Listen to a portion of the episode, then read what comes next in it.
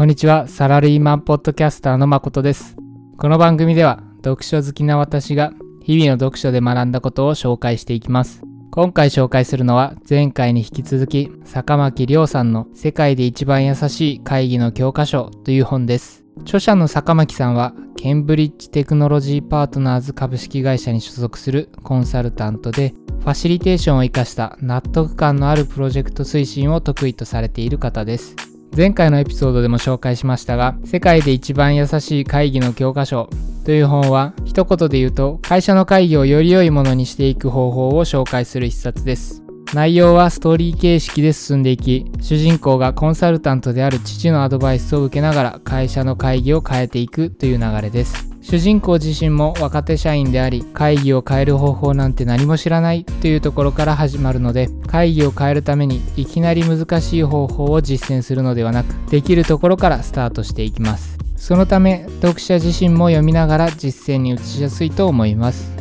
ストーリー形式なので後から復習する時に読みづらいという嫌いはありますが主人公が読者の立場に立って会議の変え方を学んでいくっていうストーリーは会議についての本を初めて読む方にもとても理解しやすい内容になっています。今回のエピソードではそんな世界で一番優しい会議の教科書という本の中から各ファシリテーションで議論の噛み合わない会議をなくすという話を紹介します。ファシリテーションとは、もともとの英語の意味は、物事を円滑に進める、促進するといった意味がありますが、日本語では特に会議を円滑に進めるという意味で使われることが多いです。ファシリテーションをする人という意味で、ファシリテーターともよく言われます。今回のエピソードで紹介するのは会議の内容を書くつまり文字に起こすことで会議の内容を整理し噛み合わない議論をなくすという方法ですあなたは仕事の会議などで次のようなことを感じたことはないでしょうか？1時間ほどの会議でいろいろ議論をしたけどなんだか話がうまく噛み合っていなくてモヤモヤする。こんな経験はないでしょうか？こんな状態を解決できるかもしれないのが今回のエピソードで紹介する各ファシリテーションです。皆さんの会社ではどうかは分かりませんが私が所属する会社で開かれる多くの会議はホワイトボードなどで議題を整理することなく議論が行われます。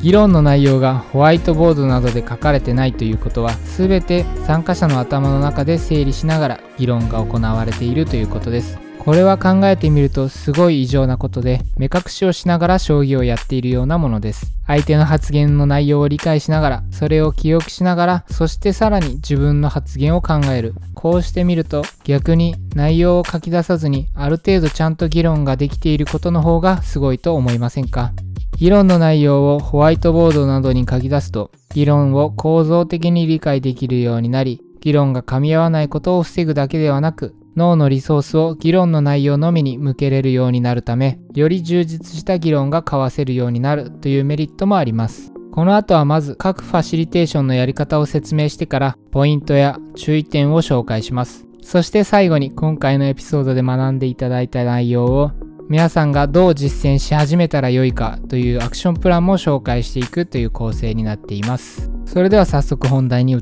ていきます。各ファシリテーションとはリアルタイムで議論の内容を参加者が見えるように書いていくということです。書いたものを使って何かしていくというよりは議論の内容を書くことによって会議の参加者が議論の内容を構造的に理解でき議論が噛み合うようになるといったものです。何に書くかは特に縛りはありません。本書で紹介されていたのはホワイトボードですが、プロジェクターで PC のテキストエディターを投影しながらでも OK です。書き方としてはざっくりとしたイメージは本の章立てのように箇条書きで書いていきます。章立てといってもイメージがつかない人のために簡単に説明します。章立てには第1部、第2部という部という大きなくくりがあり、各部の下に第1章、第2章という章というくくりがあります。その下には節、項といったくくりが続きます。本の目次の書き方をイメージしてもらうと分かりやすいと思いますが、第1部の下に第1章、第2章と続くので、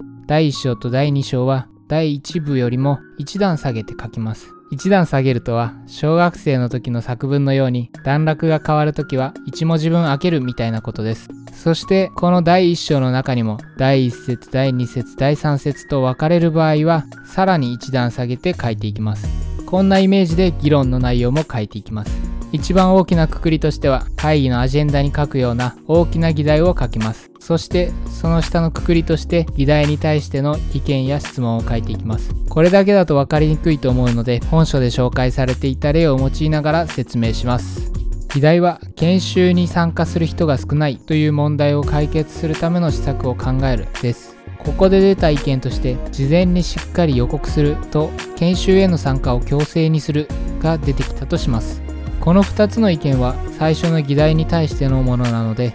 議題の下に一段下げて書きますさらに議論が進み先ほど出た研修への参加を強制にするという意見に対して意欲がない人を集めても無意味なのではという質問が出てきたとしますそうしたら研修への参加を強制にするの下に一段下げて意欲がない人を集めても意味がないのではと書きます。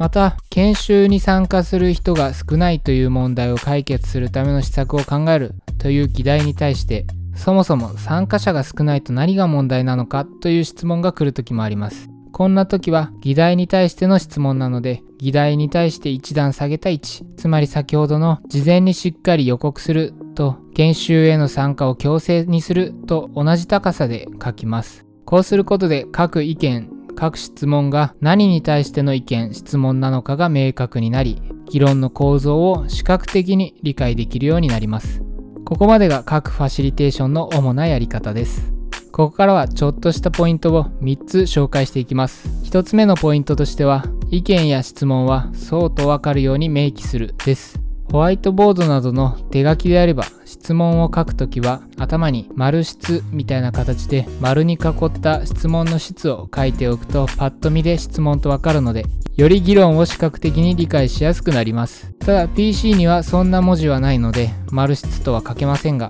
単純に質問と書いておきましょう。ポイントの2つ目としてはゴシック調で書くです。これは PC 画面をプロジェクターで投影している時だけではなくホワイトボードに手書きで書く時も意識してみてください。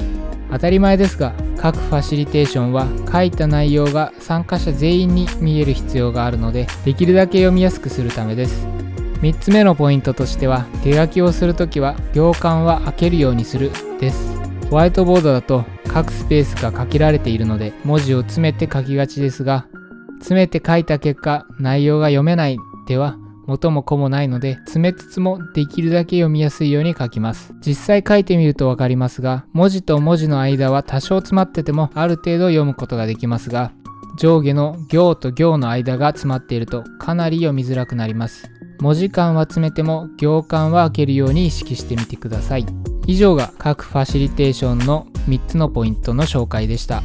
ここからは私誠なりの補足解説をしていきます。本書ではこの各ファシリテーションはホワイトボードを使う方法が紹介されていました。しかし私のおすすめとしては PC で Word 等のテキストエディターをプロジェクターで投影してやる方法です。理由は各スペースに限りがないため余計な心配をせずに書くことができることとここで書いた内容を少し修正すればそのまま参加者に展開できる。議事録にできるメリットもあるからです。先ほど紹介したように各ファシリテーションのやり方として議題に対して出た意見や質問を議題の下に書くのでホワイトボードでやるときは事前にスペースを空けておく必要がありますが PC であればそんな余計なことを考えずにどんどん書けるのがおすすめの理由です。少し修正すれば議事録にできるという点も見逃せません。各ファシリテーションで作成したものは議事録ではなく発言録です。最終的な決定事項以外にも色々書いてあるので、後から見るときには不便なので、適宜修正する必要がありますが、もともとデータで作成していれば修正は簡単です。ホワイトボードに書いていると、後でそれを見ながら PC に打ち込む必要があります。これはかなり非効率ですよね。また、今回紹介した各ファシリテーションは会議の進行をする場面以外でも役立てることができると私は考えています。例えば、若手の方だと会議の進行を任されることはあまりないかもしれませんが、議事録を任されることは頻繁にあると思います。なので、参加者に見えるように書かないとしても、自分用のメモとして今回紹介した内容を実践していただくのも良いと思います。余談ですが、今の発言どうやって議事録に書いたらよいかわからないというのは議事録を任された時のあるあるだと思います。こんな時は書き手の理解力不足、技術不足と思ってしまいがちですが、実は単に議論がぐちゃぐちゃしてまとまっていないだけのことも往々にしてあります。どうやって書いたらよいかわからない時は推測して書くのではなく今の発言はこういう意味ですか？であったり今の発言どういう意味ですか？と聞いてみるのが良いです。議論を遮るのは悪いと考えがちですが実際には発言者の意図と違ったことを議事録に書いてしまうことの方が問題なのであまり申し訳ないと感じる必要はないです。この番組では毎回学んだことをどのように活かしていくかということで皆さんにアクションプランを提案しています。今回皆さんに提案するアクションプランは大きめの紙で各ファシリテーションを実施してみるです。これは本書の中でも紹介されていた方法でいきなり参加者の前に出て各ファシリテーションをやりますと申し出るのは気が引けるという人におすすめの方法です。この方法は手元で A3 くらいの大きめな紙に各ファシリテーションをするという方法です。あくまで自分用のメモとして書いている体で一応他の人にも見えるくらいのやり方です。周りの人がちらっとそれを見て議論の理解の参考にしてくれているようであれば次のステップとして前でやらせてくださいと伝えるような流れが良いと思います。むしろ引っ込み思案じゃないからすぐ前に出てやりたいという人もいきなり今までの方法をガラッと変えることを提案すると抵抗される可能性もあるのでこの方法から始めてみるのも良いかもしれません。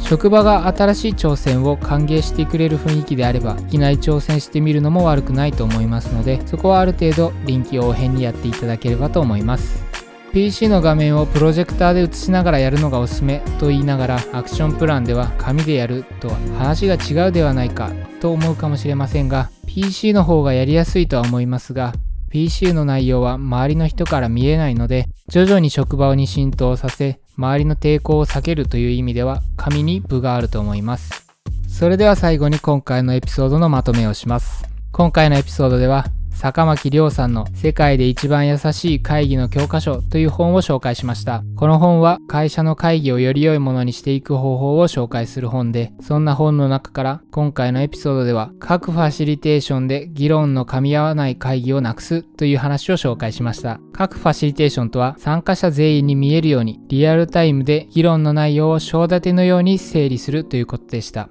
メリットとしては議論の内容を構造的に整理することで議論の内容が噛み合うようになるということと議論の内容を記憶する必要がなくなり議論に集中できるようになることだと紹介しました。そして今回学んでいただいたことを活かしていくためのアクションプランとしてはまずは大きめの紙で各ファシリテーションを実施してみるということを提案しました。いきなり参加者の前に出て実践するのはハードルが高いのでまずは手元の紙でやってみてあくまで自分用のメモとして書いている体で一応他の人にも見えるくらいのやり方で始めてみるという方法でした。前回のエピソードでも紹介しましたがビジネスパーソンの業務時間の43%は社内会議に費やしているという調査結果もあります。そんな会議を有意義なものにすることでより有意義な会社人生にすることができると思いますので是非今回の学びを活かして会議を変えていただければと思います。今回も最後まで聞いていただきありがとうございます。もし今回のエピソードが役に立ったと思ったら Twitter などで拡散していただけると嬉しいです。